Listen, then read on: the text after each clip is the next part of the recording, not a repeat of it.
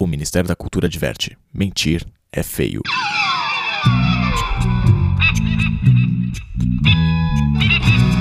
Em Brasília, 10 é 9. Um podcast vergonhoso. Aqui você encontra as principais vergonhas do Brasil e do mundo, do presente e principalmente do passado. Olá, passadores de vergonha do Brasil e do mundo. Hoje iremos falar desta batalha embaraçosa que vai longe: STF contra fake news.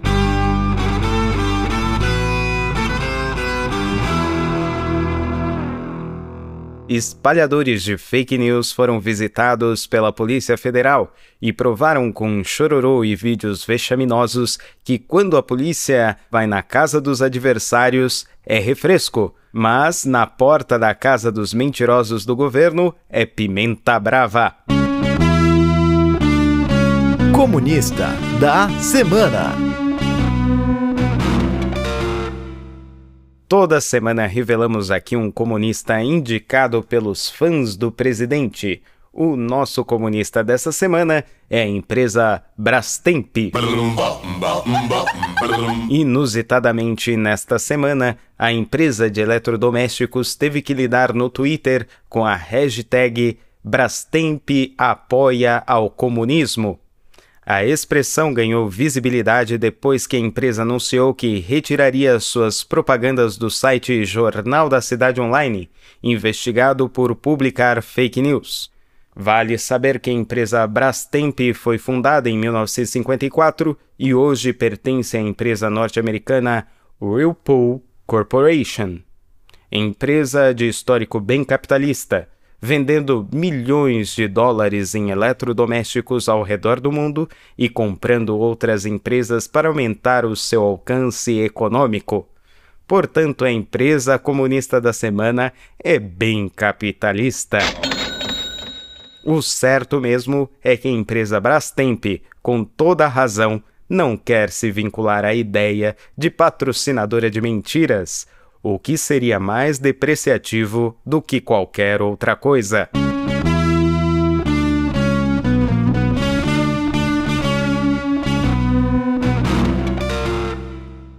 Vamos falar agora de Sara Inverno, a moça que troca de ideologia sem parar. Ontem castrava o presidente em Copacabana e hoje organiza um arremedo de milícia para o mesmo presidente. Hoje fala mal da Globo também. Mas ontem tentou entrar para o Big Brother. Hoje tenta derrubar o presidente da Câmara, mas ontem era colega de chapa dele pelo Partido Democratas. A contradição em forma de pessoa foi visitada pela Polícia Federal na última semana, investigada por fazer parte das ações de disparo de notícias falsas na internet. Como tudo é uma oportunidade de ganhar dinheiro, imediatamente ela pediu um tablet emprestado e fez um vídeo solicitando para que seus fãs se compadecessem e doassem dinheiro para ela comprar outro computador e outro celular. Pagando de inocente no vídeo, a mesma chega a ameaçar o juiz do Supremo Alexandre de Moraes. Fica claro e patente que na Big Brotherização política do Brasil, para Sara Inverno, o que importa é aparecer. Falem mal ou falem bem, falem dessa onda fria de ideologia que é Sara Inverno a cada novo fracasso político. Essa notícia é um oferecimento. Bancos Vexame. Ou melhor, paraíso fiscal para esconder a verba de propina do disparo de fake news. Quer mais? Vexame! Feito para você. Em caso de dúvida, jogue essa mensagem no grupo de família. Procuradoria-Geral da República mostra claramente que não está procurando nada. Vergonhosamente ignora crimes e inconstitucionalidades da milícia presidencial, com a qual demonstra ter uma simpatia e muito rabo preso. Procuradoria-Geral da União virou Acumuladoria Geral da União, lugar onde o lixo nacional é acumulado e escondido embaixo do tapete, para a alegria e felicidade geral do presidente e de seus filhos.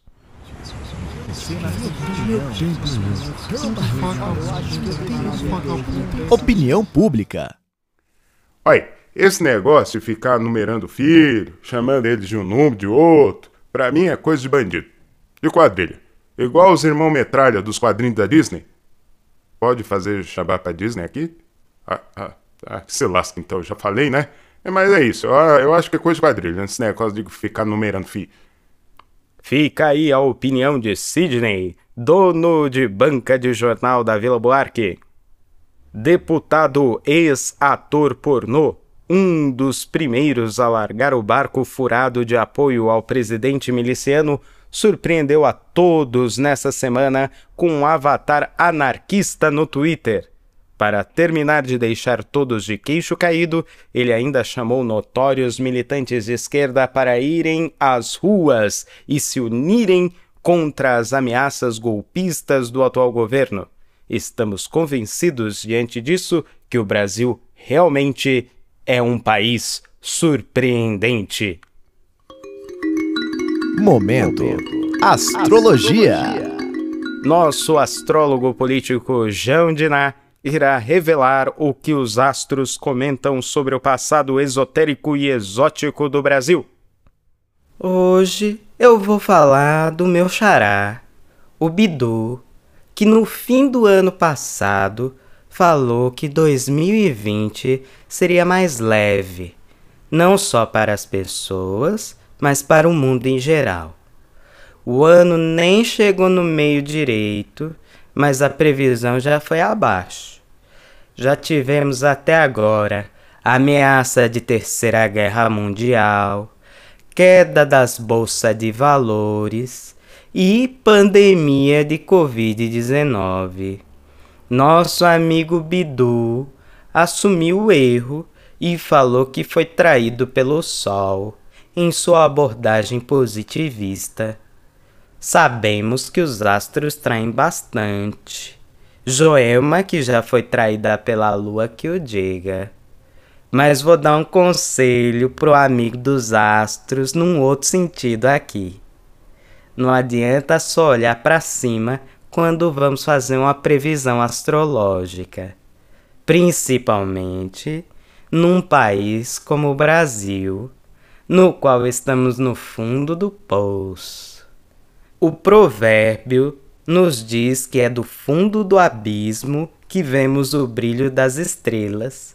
E é verdade. Mas não podemos nos encantar com o brilho e esquecer que estamos no fundo do abismo. Fazer previsão astrológica no Brasil é estar sempre vendo os astros do fundo do buraco. Daí fica difícil ser traído. Vamos entrevistar agora um deputado famoso que não quis revelar o nome para evitar vergonhas futuras. Deputado, o que o senhor acha das investigações das fake news?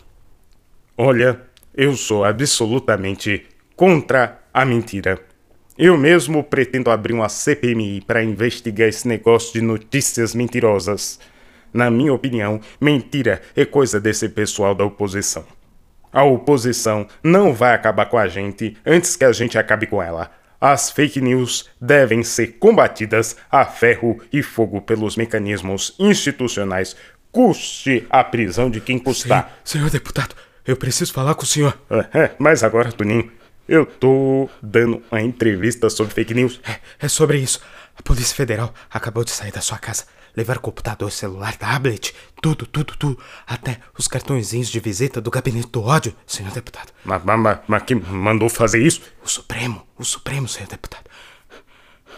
Olha, é absurdo essa investigação. Onde já se viu tamanho absurdo ir na casa de um deputado honesto como eu fazer uma devassa? Mas, deputado, o senhor não tinha sido investigado na CPI do Laranjal e. Isso agora não vem ao caso águas passadas e já superadas, o, importante é o que acontece agora.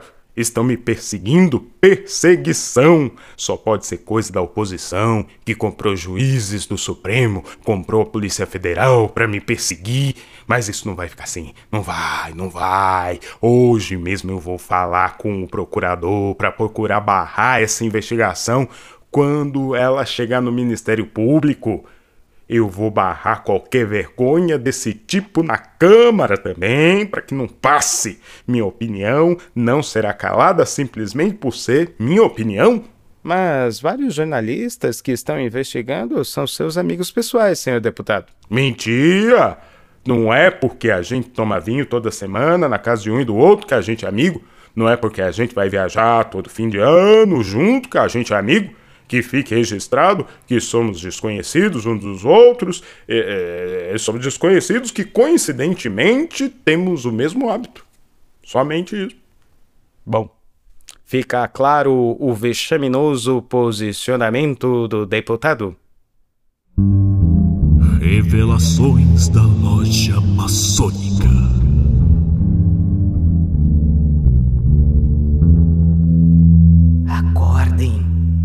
Foro de São Paulo fechou acordo com os Illuminati chineses para acabar com o país antes da invasão libertadora dos milicianos alienígenas ditatoriais.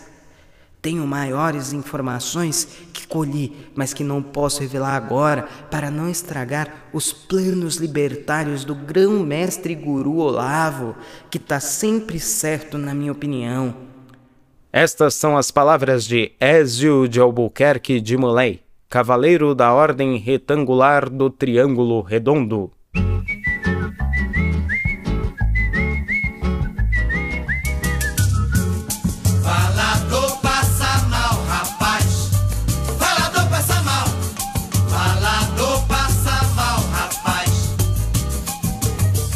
Ministro da Educação prova que falador passa mal ao ficar em silêncio diante da Polícia Federal chamado a prestar depoimento por atentar contra a segurança nacional e praticar injúria com sua colocação na reunião ministerial. Abre aspas. Por mim, botava esses vagabundos todos na cadeia, começando no STF. Fecha aspas. Como menino mal educado levado à diretoria em flagrante delito, se resguardou a ficar calado e de cabeça baixa. Mais uma advertência no boletim do ministro da Educação. Mas queremos saber mesmo quando ele será expulso do ministério por atrapalhar os estudos de milhões de brasileiros. Durante embate na Avenida Paulista nesse domingo, entre fascistas e apoiadores do fascismo verde-amarelo, a PM atuou de modo seletivo a confusão começou quando um fascista verde-amarelo, portando uma bandeira do setor de direita, grupo de extrema-direita ucraniano, vinculado a ideias sionistas e neonazistas, furou o bloqueio policial e provocou o outro lado da manifestação. A resposta da polícia foi atacar o lado provocado, ao invés de coibir a provocação.